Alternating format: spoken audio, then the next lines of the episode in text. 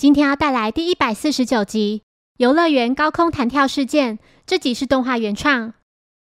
小狼、小兰及柯南三人来到日卖乐园，三人正观赏着假面超人的真人表演。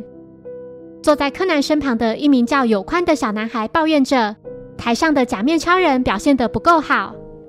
之后，在一处高空弹跳的高台上，假面超人准备进行表演。在工作人员协助将双脚用绳子及橡皮圈扣紧后，假面超人纵身一跃。很快地，他脚上的橡皮圈突然开始冒烟着火，假面超人掉入了下方的河水中。从观众席无法看到落水的这一幕。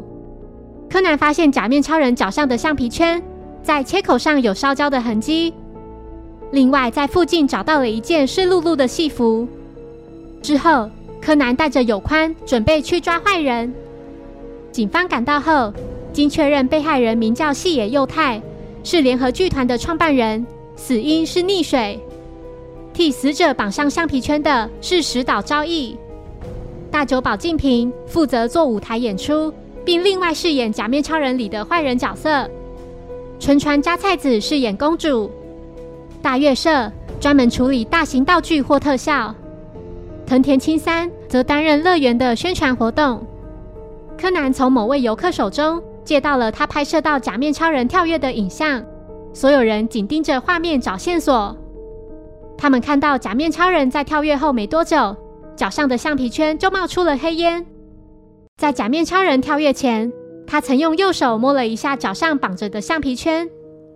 小兰不解，她看到假面超人在跳跃的时候，左手是伸展开的。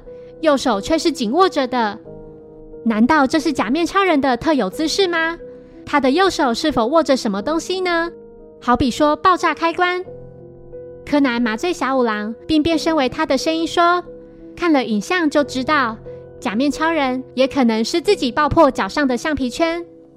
即便如此，这还是件杀人案，凶手趁死者落单的时候就已经对他下手。”杀了他之后，就让他穿上假面超人的衣服，把尸体拖到河边后丢入河中。